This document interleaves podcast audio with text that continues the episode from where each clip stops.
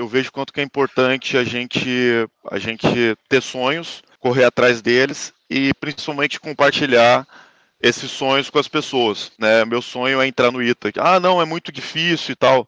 Cara, e daí? Né? Se tem gente que entra, você também pode.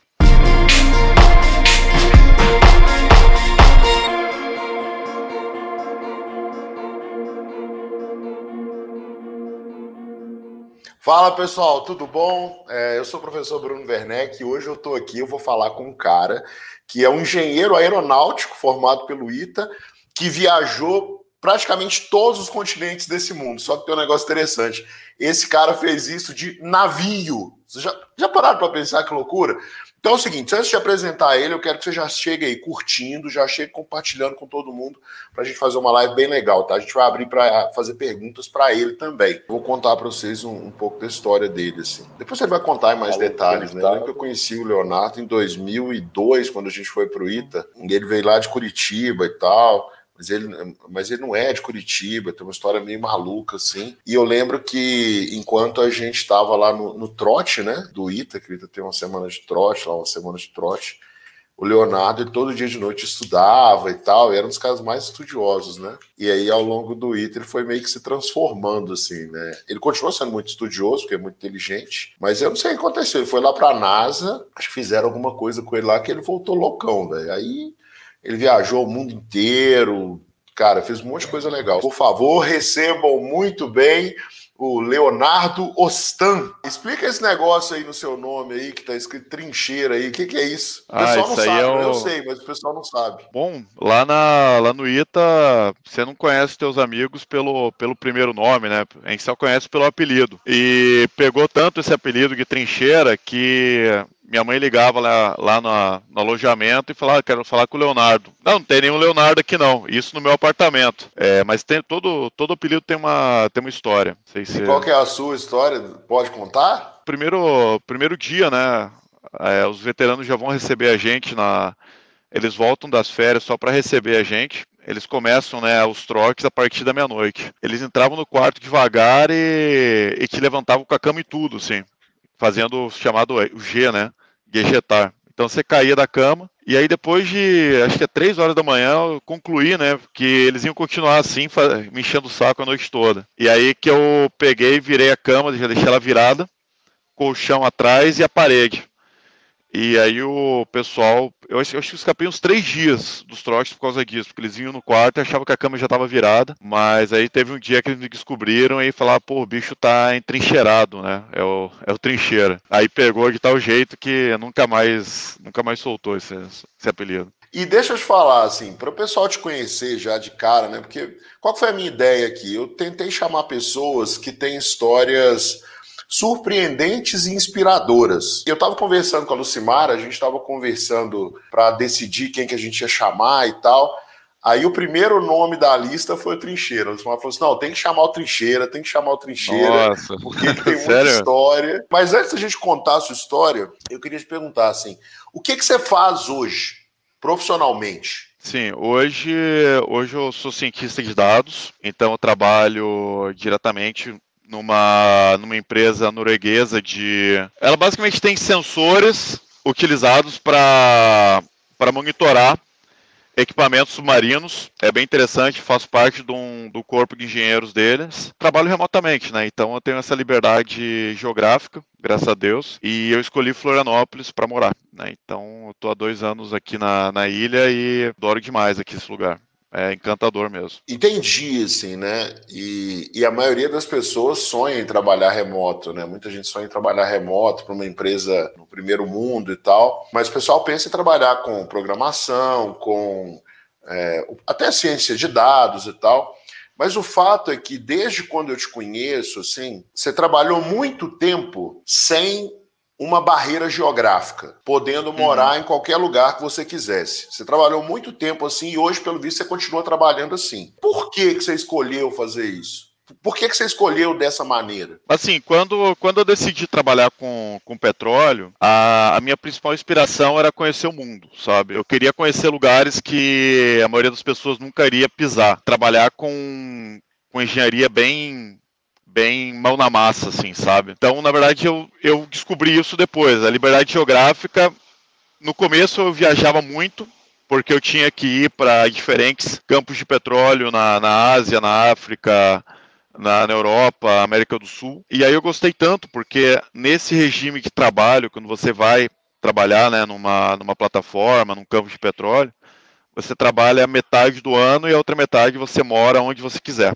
Né? A empresa basicamente arca com os seus custos todos. Então eu gostei tanto dessa liberdade que vi, na tecnologia outra oportunidade de ganhar essa liberdade geográfica. Trabalhar de casa, do, do, do, do, uma vista dessas aqui de Florianópolis, não tem preço. Se jogar na praia assim no final da tarde, nossa. Eu moro na, na beira da praia, pra você ter uma ideia, pé na areia. Mas assim, como é que foi essa sua trajetória desde quando você saiu no ITA para chegar na posição que você chegou hoje, assim? Pô, você se formou no ITA, e aí, o que, que rolou? Ah, então, na verdade, essa minha trajetória meio fantástica, assim, aconteceu quando eu fui fazer estágio na NASA, né? Nessa época, eu acabei pegando ler nas duas mãos, de tanto que eu programei para os caras lá. Foi uma experiência única. E aí, quando eu voltei, eu vi que não ia dar para mim fazer um mestrado, um doutorado, seguir com carreira científica. Até porque na época não tinha cirurgia, não tinha muito o que fazer. Falei, cara, tá aí uma coisa que de repente eu vou gostar de fazer, que é trabalhar com petróleo por conta da liberdade geográfica, por conta da falta de computadores, então eu fiquei de mal com computadores por quase 10 anos, que eu não toquei, não programei uma linha de código, e, e aí eu fui trabalhar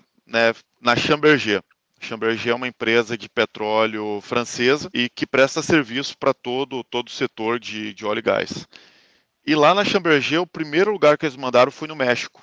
Então eu fui trabalhar em campos de petróleo no México, cara, meio do nada, literalmente, jacaré, mosquito, vaca, cachorro, tinha de tudo lá. Até um contato com os sicários também, tinha que ter negociação. E aí me mandaram depois para Venezuela, trabalhei na Venezuela, trabalhei na, no México, aliás não, no, depois eu fui para o Brasil, né, eu saí da Chamberger e entrei na Petrobras, e aí eu queria muito pré-sal, sabe? Eu, eu vi que o Brasil estava começando a explorar o pré-sal, falava dos desafios eu falava, de repente é isso que eu quero fazer, sabe? Eu quero explorar o pré-sal. Muitas vezes na minha vida, princípios muito bobos me guiaram a, a desfechos muito inesperados, sabe? Com essa ideia de ir para o pré-sal, eu acabei parando no exploratório da Petrobras, fiquei quase oito anos pelo Brasil todo, do Aepoque ao Chuí, fazendo poços de petróleo. E aí que, né, conheci uma, uma garota, me apaixonei, decidimos ir morar no Canadá juntos, porque ela é canadense. Deu tudo errado, acabei saindo da Petrobras. A gente foi junto para poder conseguir um trabalho em Londres e nessa brincadeira a gente brigou e eu falei, cara, já vim aqui tão longe, sabe? Eu geralmente eu não olho para trás, eu só vou para frente. Aí eu falei, cara, já que eu já tô aqui, vou continuar. Então, aí fui trabalhar na Escócia, me mandaram para Houston e dessa vez numa num corpo de engenheiros de, de perfuração de alto nível. Nessa empresa de Houston foi onde eu mais viajei na vida, sabe? Depois desse trabalho em Houston, veio a crise do petróleo lá para 2015, mais ou menos. E, tipo, cara, meu salário já estava alto demais é, e, e os caras me cortaram, entendeu? Eu prometi que a próxima eu ia juntar meu dinheiro para abrir uma empresa e tentar seguir um propósito, né? Porque se você já atingiu sucesso profissional, financeiro, eu morava em Barcelona, né? O lugar mais fantástico que eu consegui imaginar é, na época de morar. Hoje já acho que é Floripa. Inclusive você foi lá me visitar, né? Com a Lucimara. então vocês me viram, a gente se viu nessa época. Basicamente eu tive essa ideia, né? De, de abrir uma startup depois de passar por um retiro de meditação de 12 dias, eu falei, cara, eu vou abrir uma startup que possa promover, aumentar o índice de justiça no país.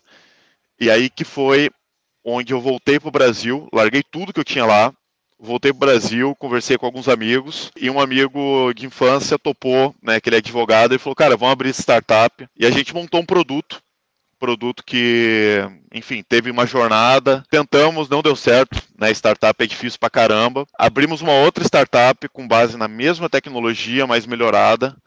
Vendemos essa tecnologia para o Brasil. E, e aí hoje eu tô com uma vida um pouco mais tranquila, digamos assim, desfrutando um pouco mais. E aqui em Florianópolis, né? Só que, enfim, né, a vida nos reserva surpresas e eu tô. Daqui a pouco eu tô indo pra Noruega também, passar uma temporada lá, né? Então, esse é um resumo super curtinho da, da dessa jornada depois da formatura. É, daqui a pouco você vai pra Noruega, é tipo o quê? Daqui a alguns dias, alguns meses, ou é um plano ainda? Não, não, é semana que vem. daqui a pouco. Agora, teve uma parada aí que você falou, a gente vai falar do negócio da formatura aí. É, mas teve uma parada que você falou que muita gente sonha em fazer. E assim, cara, a gente conheceu muito cara lá no ITA fora de série, assim, em termos intelectuais, né? né? É assim, eu não me considero o cara que tava na, na galera do topo. Você acha que você tava onde? Você acha que você tava, você acha que você tava na rabeira, no meio ou no topo? na rabeta também não, né? Mas. Cara, eu tava lá no bolo, tava no bolo. É porque, assim, para mim, nota não era o critério que ia me levar longe. Eu, desde sempre, assim, no ITA, desde o segundo ano, eu vim investindo numa carreira científica. E eu tinha plena noção de que o ITA, ele é muito grande no Brasil, mas ele não, não representa muito fora do Brasil. E como eu estava buscando uma carreira científica nos Estados Unidos, eu comecei a trabalhar num grupo de pesquisa e escrever papers, publicar, né, ter publicações, tanto que eu consegui fazer estágio na NASA. Graças às minhas publicações e network, no final das contas, minha estratégia deu certo. Mas, assim, o ITA, pô, estudava pra caramba com você. Não, não existe. Mesmo os caras mais inteligentes, eles, eles também tinham que estudar, porque a gente viu muita gente muito boa rodar também, né, Bruno? Mas, assim, quando você foi pra NASA, você tinha quantos anos? Pô, tava, faltava um ano para me formar, cara. Eu tava com 21, acho, 21 para 22. Foi bem, bem novo, era o bebê lá dos caras. Eles não estão, eles não estavam acostumados a receber gente de graduação, sabe? E acredite, eles me aceitaram porque o pesquisador gostava muito de futebol, cara. Porque ele tava ensinando o filho, ele era fã de futebol, via no Brasil a oportunidade de trazer de repente um craque aí e, e conversar sobre futebol e vez em quando ele me chamava para jogar. E era Copa do Mundo e o Brasil também sempre se destacou. Então ele falou: pô, o cara sabe fazer pesquisa, é, manda bem. E ainda vem do Brasil. Foi aquela simpatia, sabe? Que o brasileiro. O brasileiro é muito. traz muita simpatia no exterior. Por esse nosso jeito mais alegre, mais mais aberto, sabe? Então, assim, na, na parte da pesquisa, né, no plano desse cara aí, você, eu entendi que você ajudou ele bem na pesquisa, né? Você publicou pra caramba e tal. E no futebol, você ajudou eles lá no futebol? Assim, pra. Você sabe que eu não jogo nada, né? Mas é, lá nos Estados Unidos eu jogava. Mas lá no, nos Estados Unidos eu jogava alguma coisa, cara. Porque, é mesmo? enfim, fazer ah, embaixadinha ah, lá, você já, tá, você já tá mandando bem, entendeu? É verdade. É, me fala uma coisa, como é que foi esse lance aí da formatura? O que que rolou na formatura, assim, que você é, não só na formatura, durante o ITA, teve alguma coisa assim muito sensacional que aconteceu, que você, pô, nunca imaginei que isso fosse acontecer, ou alguma coisa muito engraçada. Como é que foi? Cara, assim, vocês, vocês lembram melhor as histórias que do, do ITA do que eu, às vezes, sabe? Eu sei que muita coisa aconteceu. O D sempre tá lembrando das histórias. Mas enfim, o que eu consigo lembrar de histórias sensacionais, assim. Logo no primeiro ano, a gente teve um colega que acabou se descuidando e engravidou uma menina mais ou menos da idade nossa. E aí ele teve, teve bastante dificuldade, né, para seguir.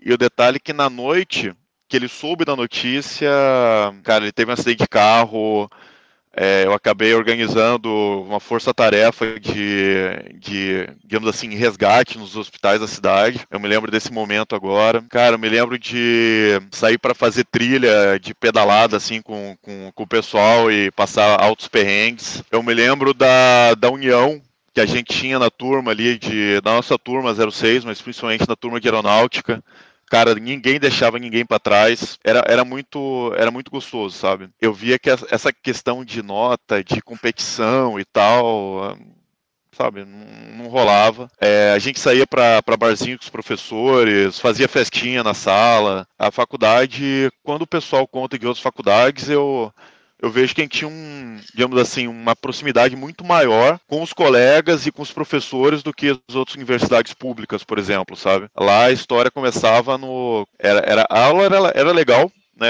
Eu curtia, mas uh, o clima ali com os colegas era uma das melhores partes da faculdade. É, tem umas que a gente não é, não é conveniente contar, né? Não convém, né? Porque é coisa muito reservada, assim, né? A gente conta só offline. Mas assim, tem, tem, tinha uma parada que rolava também, né? Da, da gente ter um contato, às vezes, com os caras que já tinham formado há um tempo, de vez em quando, no Sábado das Origens, né? Que é aquele encontro que a galera faz, aparecia uma galera mais velha, contava umas histórias legais para nós. Tinha uma época, lembra que você participou de uma pesquisa, acho que é Crook que ele, chama, que ele chama? Caraca, você lembra disso, cara? Eu lembro, é, eu ia... eu lá, né? Ele, o Kruk é um veterano nosso, cara, inteligentíssimo de eletrônica, e ele estava querendo validar o mestrado dele, tipo, aquilo ali lia ondas cerebrais e tentava identificar o sono. Né, excelente, por exemplo, aplicação na indústria é, automobilística, né? Você está dirigindo o carro, de repente o cara fala, dá uma encostada aí porque você está ficando com muito sono. E aí que ele queria testar, né? Quem melhor para testar, fazer experimentos do que com os calouros, né? E na época eu, eu tava no, já tinha passado o primeiro ano, tava voltei mais cedo, né, para a faculdade para dar trote e o Kruk estava precisando de de alguém com computador e com vontade de recrutar né, o pessoal para poder participar do experimento. E daí a gente ficou, a gente ficou bem amigo, ele conseguiu validar as coisas dele, me deu até ó, um livro de presente para fazer computação gráfica. Foi interessante, assim. E, e, assim, é, eu lembro disso porque eu ia lá, né? Então, de vez em quando eu via. Teve uma vez que eu cheguei, eu não sei se era você ou se era o Tomás, que tava cheio de eletrodo na cabeça, assim. É, só podia é... fazer de madrugada, né? Tem, é... tinha, que estar tá com muito sono para pegar. É, então. Aí eu, eu fui lá. Você lembro. não se ofereceu para participar, não? Ou ficou com medo? Ah, eu não lembro na época o que, que rolou, assim. Que eu lembro que eu fui lá, vi e tal, aí conversou rapidinho, saiu. E não era todo dia também, né? Era difícil encontrar, e acabou que eu não. Não sei porque que eu não, não tentei participar, não. Agora, você falou bastante aí da sua época no ITA, falou até ali no primeiro ano, teve a, a história da trincheira, né, que você construiu para não tomar trote. Teve uma vez, cara, que para não tomar trote, tinha uns caras da turma que moravam num quarto junto com veteranos, né? E esse veterano namorava com uma moça.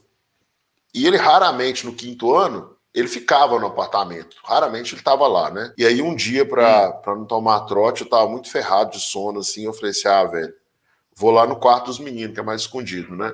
E fui lá pro quarto deles e, e eu descobri que o veterano não estava lá. Aí eu dormi na cama do veterano. Aí os caras passaram assim para dar trote na galera da minha turma e eu fiquei ah. quietinho, né? Aí eles Nossa, foram. Eles pegaram? Não, eles não. Não. O pessoal da minha turma é que ficou bravo comigo depois. É, tem uma pergunta aqui que o pessoal está querendo saber um pouquinho mais de detalhe assim do seu trabalho com petróleo. O que, que você fazia exatamente? O que, que eu comecei a trabalhar? Eu, eu entrei na Chamberger como trainee de engenheiro de petróleo. Então, engenheiro de petróleo com ênfase em perfuração é o cara que faz o, o projeto né, de o, o, projeto do poço, cuida da execução e tem dois níveis, basicamente, né? Ou você é engenheiro de petróleo e vira supervisor de perfuração, então você é o cara que está lá na, na plataforma, abre o projeto e lidera as equipes para poder construir o poço, é como se fosse um, vamos dizer assim, um engenheiro civil, um mestre de obras né, em campo. Você tem que conhecer tudo, mas não necessariamente ser o especialista, porque sempre tem um especialista naquela, naquela área. Ou então você está em, em terra, né?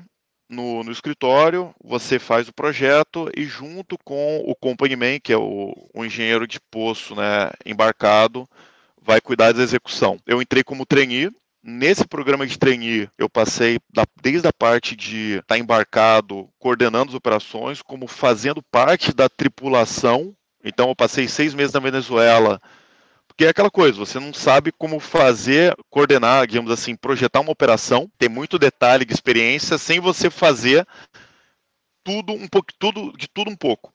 Então eu fui mandado para Venezuela, vamos, vamos dizer assim, seis meses depois de acabar de formar do ITA, eu estava limpando convés de, um, de uma plataforma, de uma balsa no meio do Lago Maracaibo. E tipo, com esporão mesmo, hidrojato, é, pintando.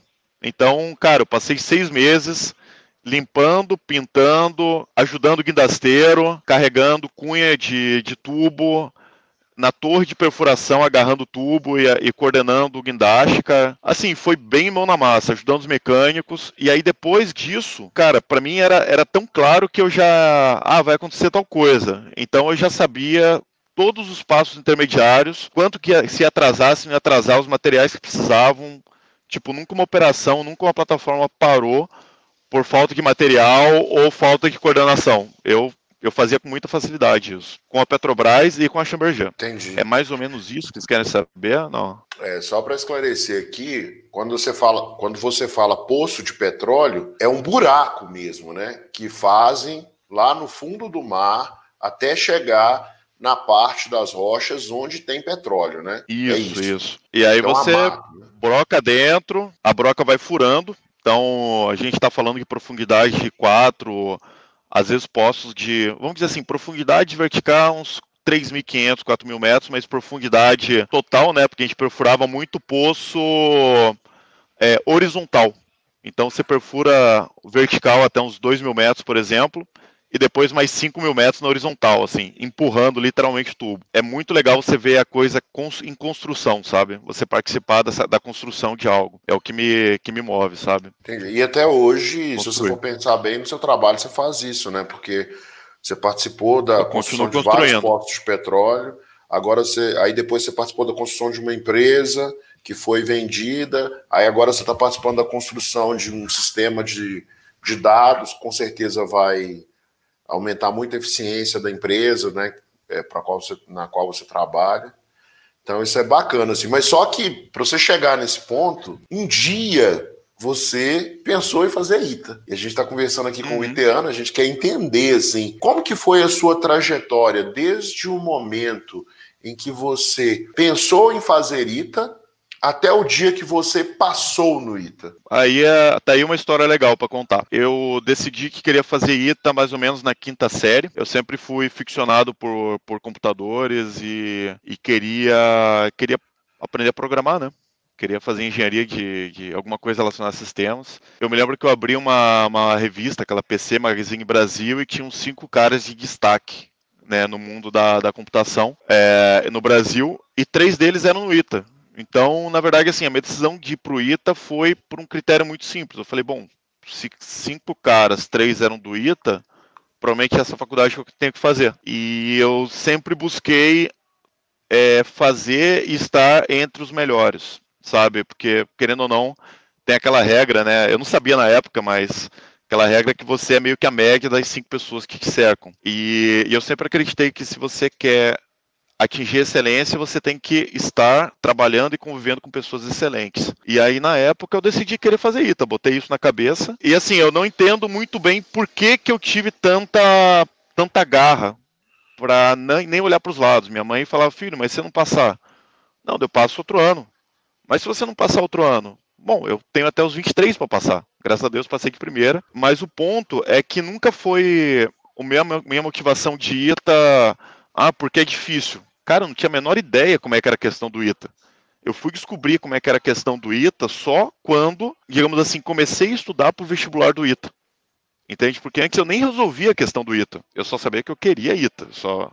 Esse era o meu critério fundamental. Da minha trajetória para estudos, né? O que, que, me motivou a estudar? Cara, por incrível que pareça, foi é, no começo, né? Meio que assim, é, uma outra coisa que eu, que eu acho muito interessante é que o sucesso é o acúmulo, o acúmulo de pequenas vantagens, pequenas vitórias, digamos assim. E eu me lembro que quando eu estava com 12 para 13 anos, eu trabalhava como boleiro em quadra de tênis, né? Eu catava bolinha pra, porque eu queria comprar um computador para mim. Porque eu era tão ficcionado em computador que eu queria ter um computador. E eu, eu precisava juntar dinheiro e era muito caro.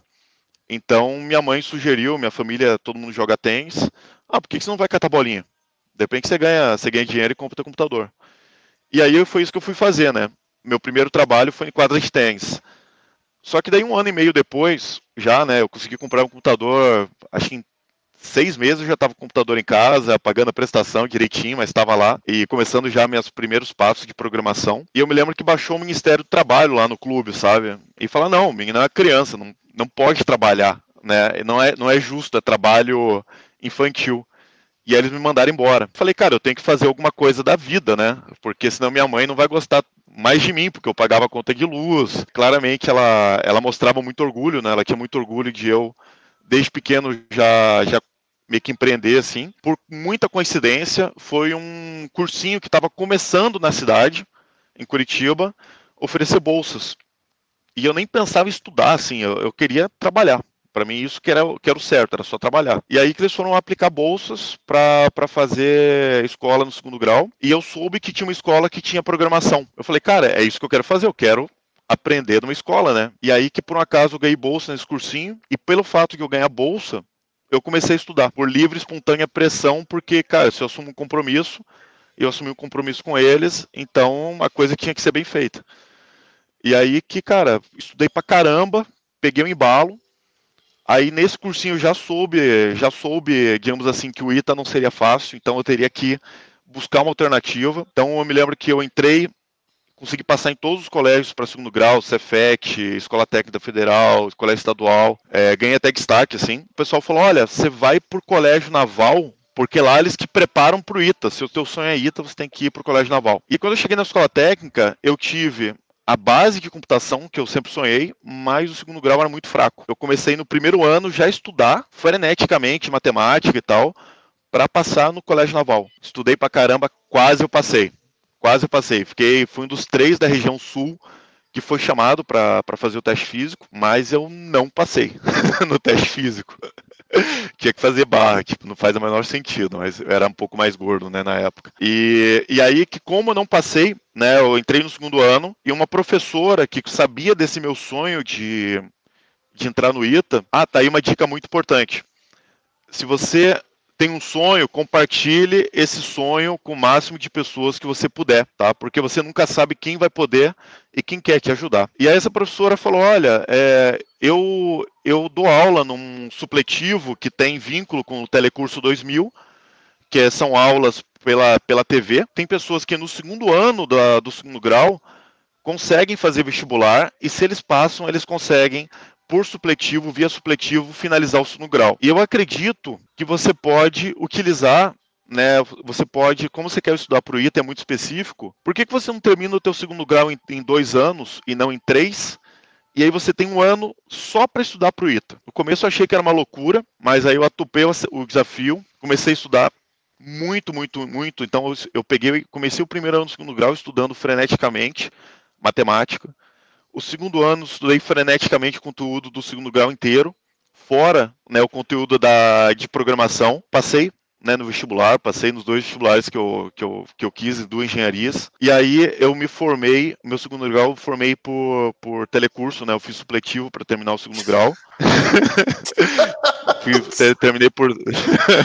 deixa, espera aí, Teixeira, deixa eu resumir aqui, deixa eu ver se eu entendi. Por quê? Porque a gente às vezes precisa assimilar as coisas e organizar, né? Então foi assim: você era catador de bola, você queria comprar um computador. Aí você virou catador de bolinha. Aí, só que o Ministério do Trabalho foi lá e te proibiu de trabalhar, não é isso? Você, sem saber o que fazer, de alguma maneira caiu é... uma prova de bolsa na sua frente, você foi fazer a prova de bolsa, aí você começou a estudar, Passei. passou no Cefet. Isso. Aí lá no Cefet, uma professora falou assim: ó, oh, por que você não faz telecurso é, segundo grau? Para você pegar o diploma mais cedo e poder estudar para o ITA. Aí você fez o telecurso, passou, você e aí, pro ITA. Continuando a história. E aí depois você foi para a NASA. Olha então, só, tipo continua... assim, você era o único cara da NASA que tinha formado o ensino médio com supletivo. Então, eu vou colocar essa chamada no vídeo. Olha só a chamada que eu vou colocar no vídeo. Vai dizer assim: como ele chegou na NASA tendo feito supletivo. Telecurso 2000. é, Telecurso 2000. É muito massa, né? Telecurso mas continua 2000. contando a história. Aí, cara, imagina, eu tinha. Eu tava com 17 anos, né? Tinha acabado de fazer 17 anos, já estava indo para engenharia elétrica no, no Cefet, que, que agora é, T, é T, não, o TFPR, né? Mas eu estava indo para faculdade já com 17 anos, bem, bem novinho. E aí, como eu não tinha dinheiro, né? Tipo, cara, minha família é humilde, né? Minha mãe é costureira, enfim, meu pai, meu pai acabou ficando ali pela Bahia, né? Eu sou baiano, sou nascido na Bahia e minha mãe é paranaense. E, cara, minha mãe ganhou, né? Ela sustentou a família com o, muito trabalho suado e a gente sempre ajudou ela é, costurando, né? Aí eu tinha que ir para a faculdade caminhando. Eu caminhava, sei lá, uns brincando assim, uns 3, 4 quilômetros por dia. E aí nesse caminho, eu me lembro que eu vi uma plaquinha, preparatório para escolas militares. XPSEX, AFA, ITA. Eu falei, caramba, existe um cursinho de ITA em Curitiba, porque não tinha. E a melhor alternativa seria ter dinheiro e ir para um cursinho que tem aí em São José dos Campos. Né? Não tinha quadro na época, hoje, cara, quadro me salvaria, literalmente me salvaria. Eu tive que contar com a sorte, e nessa sorte eu vi a plaquinha subir e, e aí descobri que um ex-iteano, né, um, iteano, tinha acabado de abrir um cursinho em Curitiba, uma salinha só, 10 alunos, e ele me aplicou uma prova. Nessa prova, ele falou, ele falou, ele foi bem sincero comigo. Ele falou: "Olha, você, assim, para quem nunca estudou para o ITA, você foi surpreendentemente bem, mas no momento você não tem ainda a menor condição de passar no ITA". E, e eu falei: "Olha, eu não tenho condição de passar no ITA, hoje vou, vou estudar para passar, mas eu também não tenho condição de pagar o cursinho. Então aí ele me deu bolsa, né, ele acreditou, me deu bolsa, eu pagava 50 reais por mês para pagar pelo, pelas apostilas, né, pelo xerocão. No começo, nesse cursinho, tá aí uma dica bem interessante também. No começo do cursinho, eu ficava entre os últimos, porque já era uma galera que já estava tentando há muito tempo, que a gente já estava dois anos tentando, e eles mandavam bem pra caramba nas provas de física, matemática, química. Só que eles mandavam muito mal na aula de português.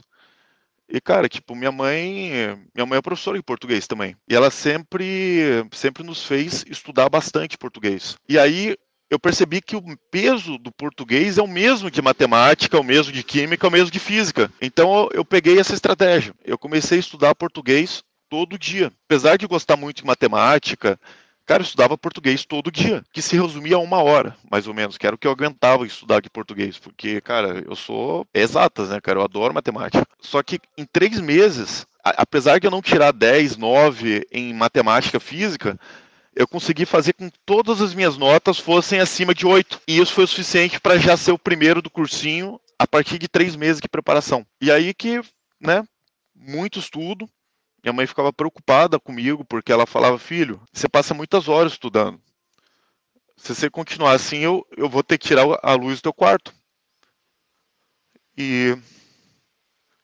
Enfim, ela nunca tirou, mas era um sonho que, para mim, era, era, era, era, um, era um grande sonho. Então, eu seguia dedicando, né? Não existe não existe caminho fácil. E no final, eu fui um dos dois da região sul que, que entrou no ITA. Do cursinho passaram dois, de uma turma de 10. Cursinho muito bom. Então essa é a dica, segunda dica que eu dou, né? Estude português, porque conta igual. Conta Não sei igual. se agora, né? Como é que tá agora, Bruno? Não, agora conta até mais, né? Porque a redação ela vale ela vale 20% da nota total, né? A redação ela vale muita coisa da nota, mas conta igual e tem muita gente que faz isso também, que mandou bem em português. Não foi o meu caso, assim, eu não mandei muito bem em português, mas se eu tivesse estudado português teria passado mais fácil. Você falou dos momentos difíceis, né? Teve alguma coisa assim que você viveu nessa época de preparação? Algum desafio que você teve que vencer? Que você acha que impactou na sua vida? A ponto de impactar até no profissional que você é hoje? Com certeza. Como falei, né, minha mãe, minha mãe é minha, assim, a minha ídola, né? Ah, você fala assim, ah, quem que é...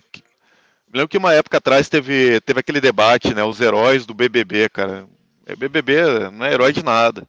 E daí eu fiquei pensando, cara, quem que é meu herói, sabe? Eu pensei na minha mãe, porque ela sempre me, me motivou, me incentivou e, cara, eu, eu me lembro que eu ia para o shopping, ficar sentado das 8 da manhã até as 8 da noite, numa, numa mesinha que montava no shopping lá em Curitiba, e eu ficava estudando. Porque não tinha. Eu tinha que estudar, mas eu também tinha que trabalhar, sabe? O principal é que, cara, trabalho duro compensa sim. Eu, eu perdi o medo de, de, de lá, ter entrado no ITA, eu não tive medo de entrar no ITA em nenhum momento, sabe?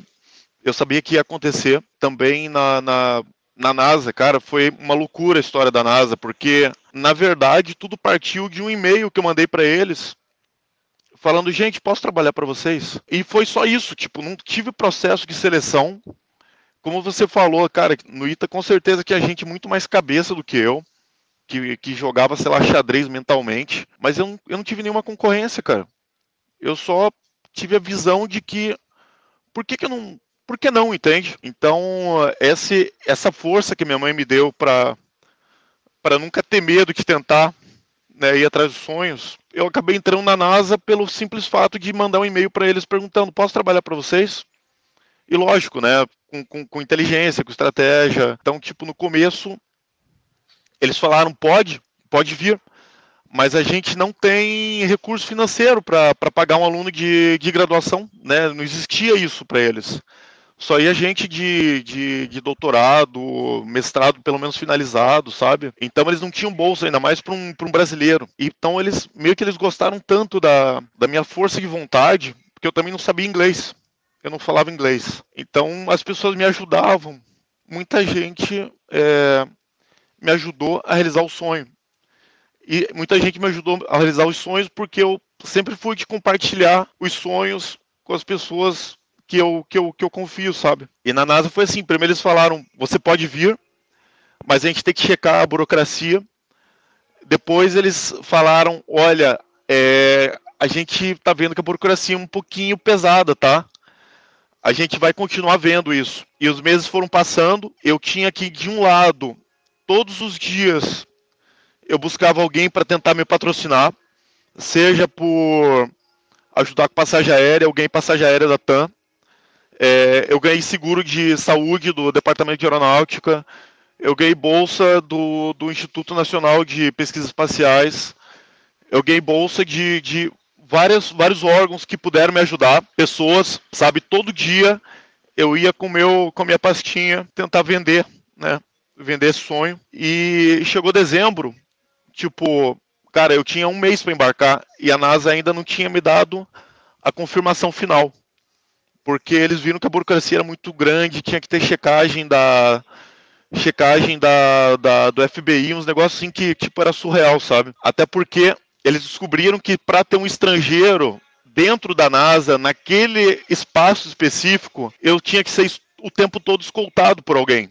Então alguém sempre tinha que botar o deles na reta. E o fato é que, por uma outra grande sorte, na vida, acho que eu tenho muita sorte. É, o meu professor, o professor que, que era meu orientador na, na graduação, né, o João Azevedo, que já virou inclusive é, presidente do CNPq, presidente da Agência Nacional Brasileira, um cara fantástico. Ele estudou junto em Stanford com um dos caras top lá da NASA que poderia me dar essa autorização. E eles botaram deles na reta também para que eu pudesse ir para lá, sabe? Então, cara, me lembro que eu me formei no, na, na, no ITA e falava, cara, nada é impossível. Eu tô conven literalmente convencido disso. Então, mais uma história aí para contar. Não sei se você gostou dessa eu não sabia dessa história, né? O fato é que eu não sabia das histórias né, que, o, que o Leonardo contou, apesar da gente ter passado bastante tempo junto lá no ITA e tal. É, na faculdade a gente tem um ambiente mais de, de zoeira, né? Então não tinha esse lance de sentar para o cara contar a história da vida dele toda, assim. Era muito raro, né? Só a galera que conhecia mesmo. E o Trincheira, o Leonardo, né?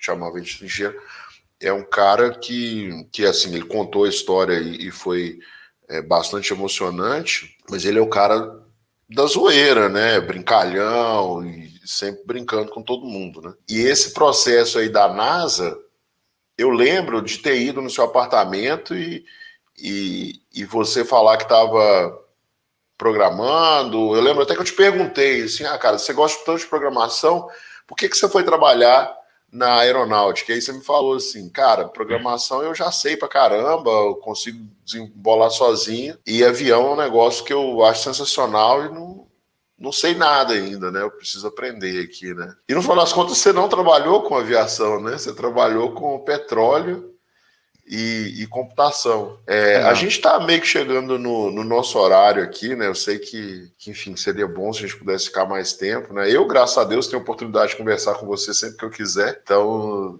depois a gente faz uma resenha aí, mas eu queria te pedir, cara, para você deixar um recado assim para a galera que sonha entrar no ITA ou que sonha entrar numa, numa faculdade assim mais concorrida é, e, e, principalmente alguém que sente que acha que não vai dar, entendeu? O que, que você poderia compartilhar com, com a gente assim? Primeiro, assim, olhando em retrospectiva na minha, minha vida, assim, eu vejo quanto que é importante a gente a gente ter sonhos, correr atrás deles e principalmente compartilhar esses sonhos com as pessoas, tá? Não existe vergonha nenhuma em chegar e falar, ah, eu quero fazer ITA, né? Meu sonho é entrar no ITA. Ah, não, é muito difícil e tal.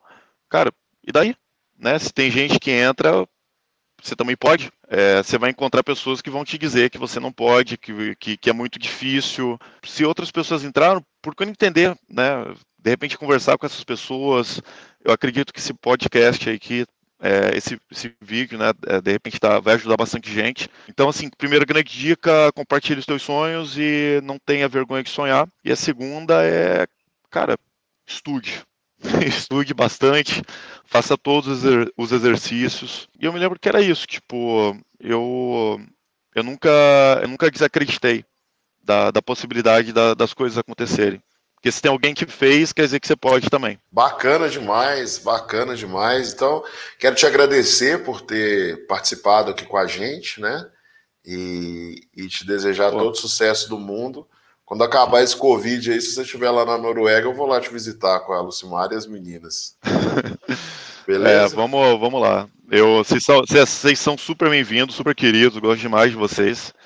E agradeço pela, pela oportunidade né, de compartilhar é, e se emocionar um pouco aí nessa, nessa entrevista, porque vão, muita coisa vai voltando e, enfim, eu acabo vindo assim do, do coração mesmo. Então, enfim, espero ter ajudado e desejo muito sucesso para vocês e para os teus alunos aí também. Tá bom, Bruno? Tá jóia. Brigadão. Então, gente, esse aí foi o Leonardo que, que falou com a gente sobre, sobre a história dele. Espero que vocês tenham gostado e a gente faz com muito carinho. A gente gosta muito de, de compartilhar essas histórias com vocês, tá? Um grande abraço e até logo. Um grande abraço para você, Leonardo. Abração.